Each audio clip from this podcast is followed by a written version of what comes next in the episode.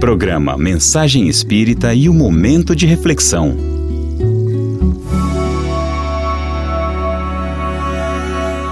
É o seu momento de reflexão chegando. Refletir para despertar a consciência. Você já ouviu falar a palavra umbral?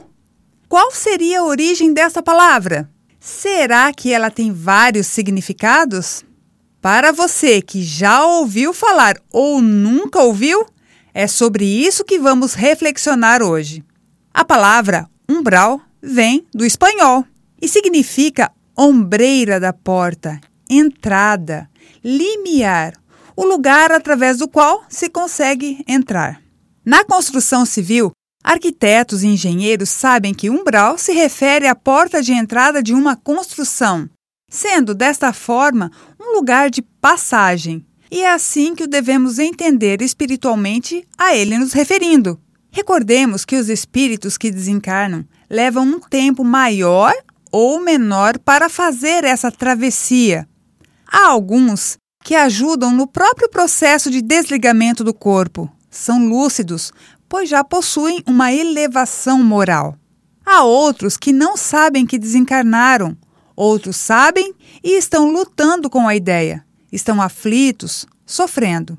Este tormento pós-mortem demora, para uns, poucos segundos, para outros, algumas horas, dias, meses e até séculos, conforme a disposição íntima de cada um. Aprendemos essas informações em O Livro dos Espíritos. Os espíritos Bezerra de Menezes, Francisco de Assis, Paulo de Tarso também fizeram a sua travessia. Também passaram por esta porta chamada umbral. Mas aí não se detiveram. Constituiu-lhes somente uma passagem, devido aos seus adiantamentos morais. O espírito Manuel Filomeno de Miranda, no livro Nas Fronteiras da Loucura, informa que quase todos atravessamos por momentos esse clima expungitivo. No entanto, espíritos em estado de perturbação pós-mortem, espíritos que estão fazendo essa travessia e se demoram, podemos chamar de espíritos umbralinos. O que não quer dizer necessariamente que são trevosos, estão apenas na travessia.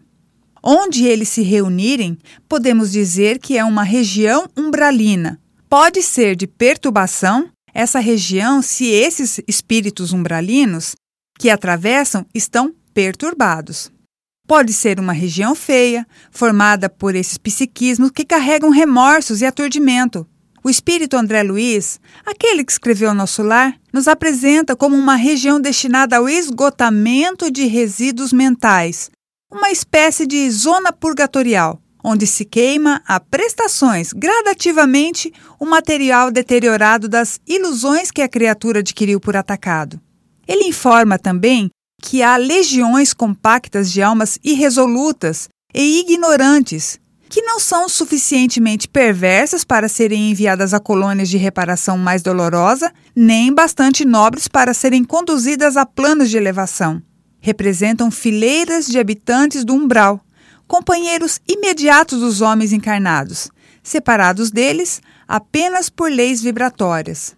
Assim, se desejamos que nossa passagem pelas regiões umbralinas da morte seja rápida, Cuidemos desde já, comecemos agora a melhorar a nossa conduta, optando pela reforma íntima, nos esforçando em nos libertarmos de nossos vícios físicos e morais, praticando a caridade pelo amor ao próximo.